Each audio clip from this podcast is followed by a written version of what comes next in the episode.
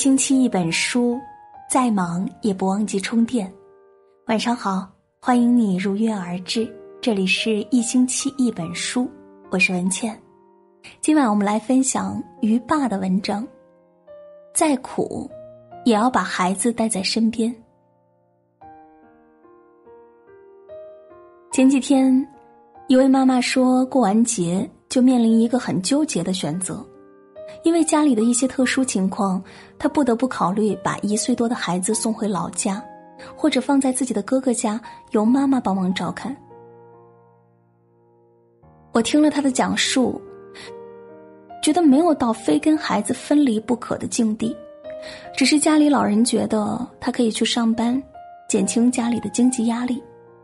老人劝说孩子小，给谁带都一样，可是她跟丈夫还是舍不得。想把孩子留在身边。老人说：“小夫妻不懂事，却忽视了孩子的心理需求。”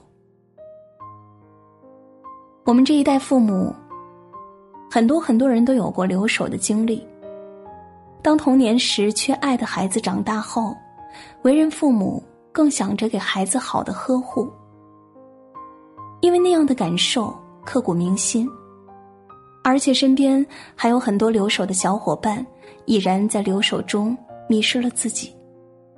我跟他说：“如果不是被生活逼得没有选择，请坚持把孩子留在自己身边。”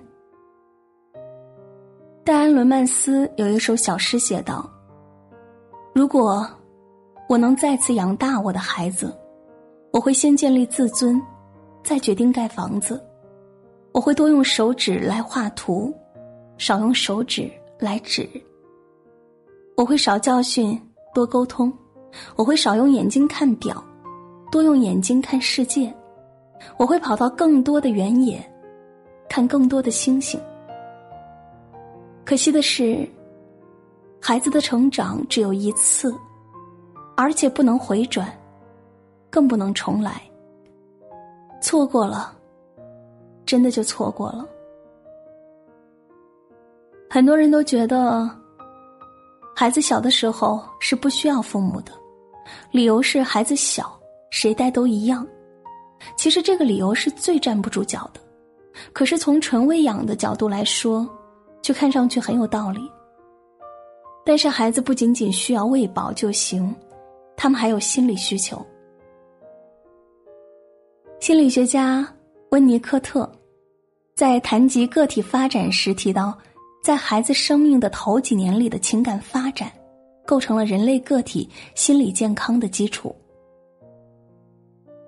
心理发展直接影响孩子人格的形成，只有心理健康的孩子，才能真正成为幸福快乐的人。没有安全感的孩子，他会一直都被自卑包围着。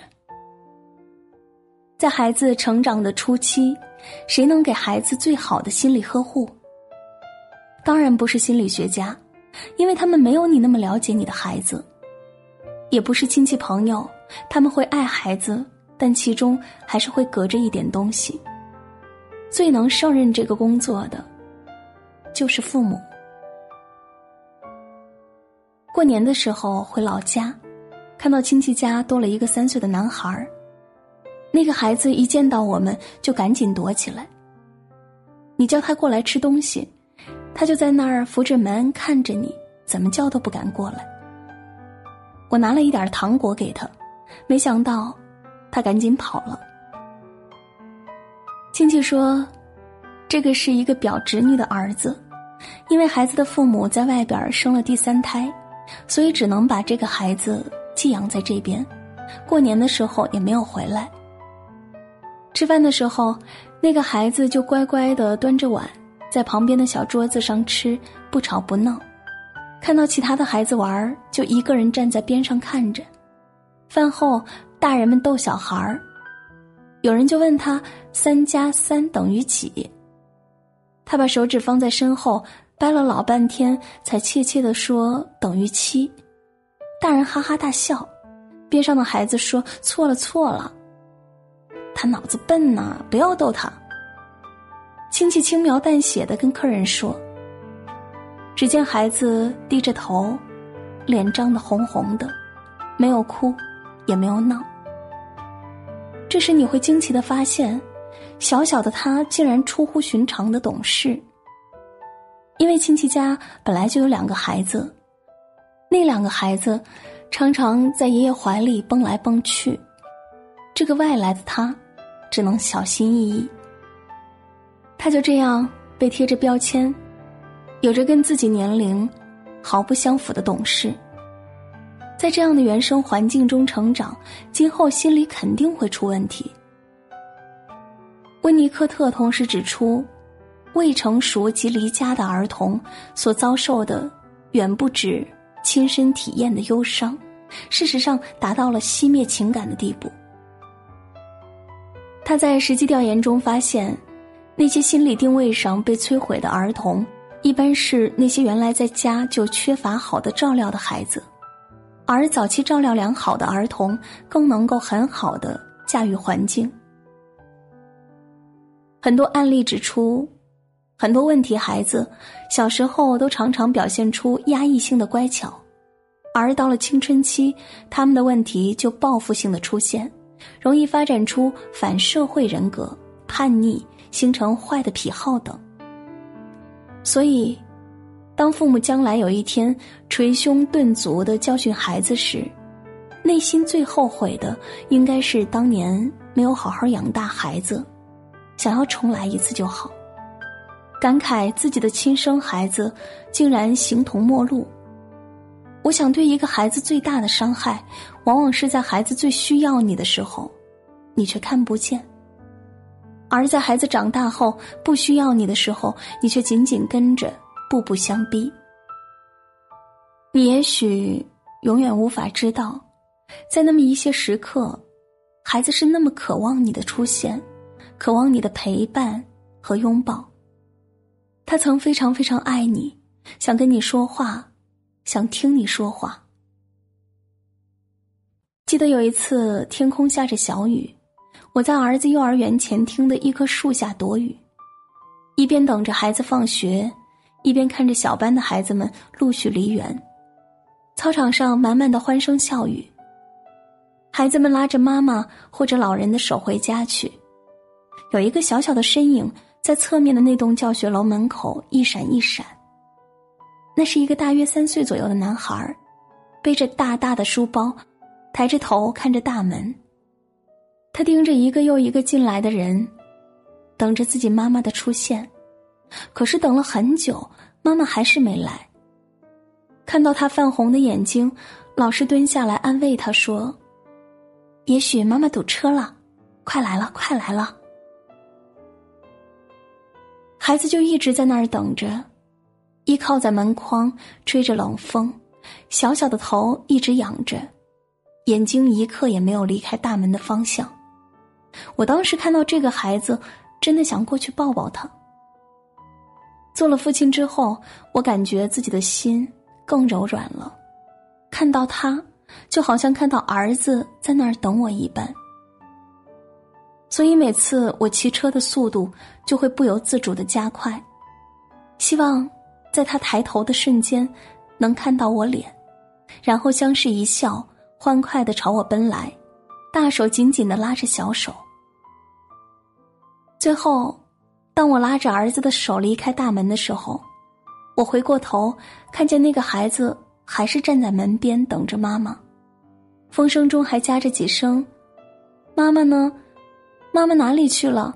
妈妈来了吗？还有老师的安慰声。我懂这个孩子小小的期盼，还有心里对母亲的爱。可是妈妈呢，却并不一定能够感受到孩子的这份期盼和爱，因为很多时候，大人的心已经被繁重的生活裹住了，一层又一层。有人说。生活很苦，把孩子放家里是迫不得已。当然，做父母是一件不轻松的活儿，没有捷径可走。但是千百年来，我们还是有着含辛茹苦抚养孩子的父母啊！而且，亲手抚养孩子的快乐和满足，是任何工作都比不了的。更重要的是，这种爱，能温暖孩子一生。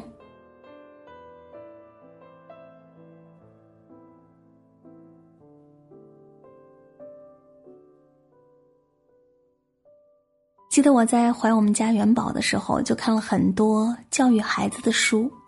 当时印象比较深刻的一本书中提到，孩子前六个月要尽量多和妈妈接触。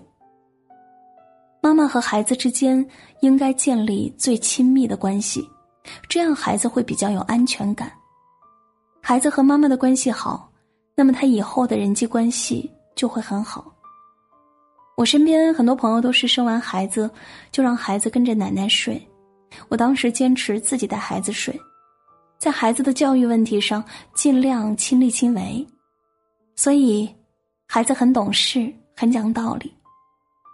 自己带孩子确实会累，但更多的是幸福。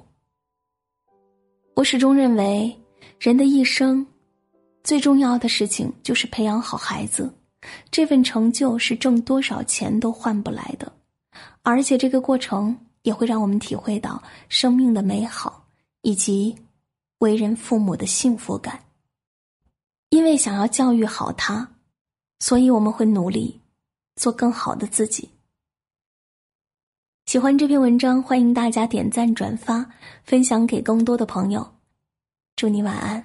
我们是天上的星星。我们在孤单的旅行，相遇是种奇迹，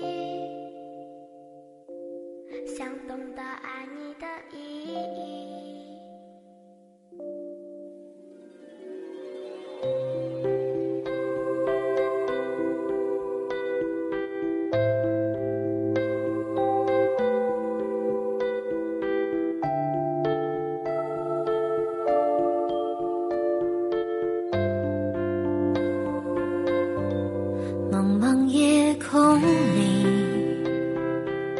听见心跳的声音，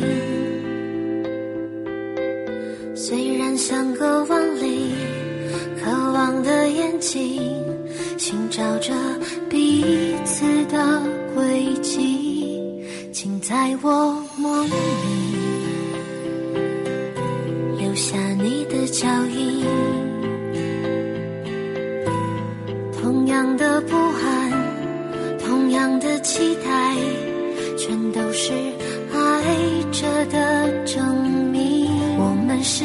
上的星星，我们在孤单的旅行，相遇是种奇迹，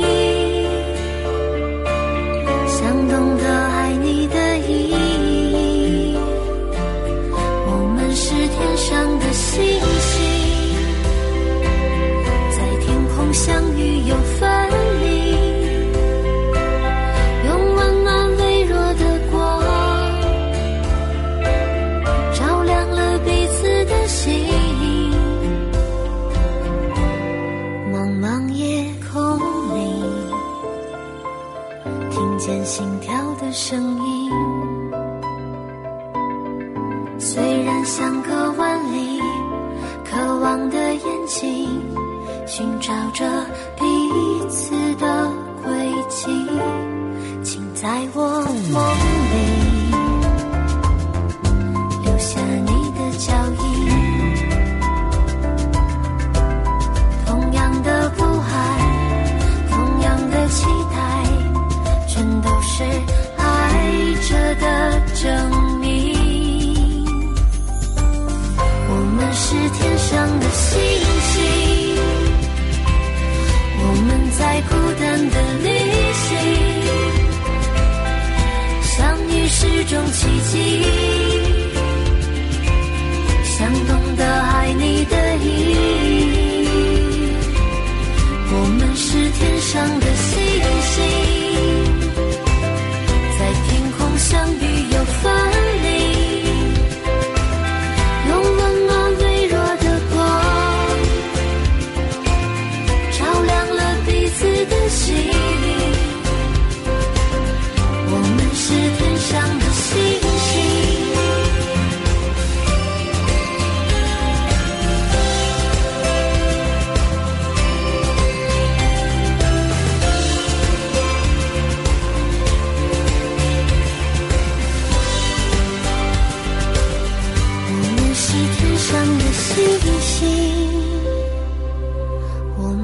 孤单的旅行。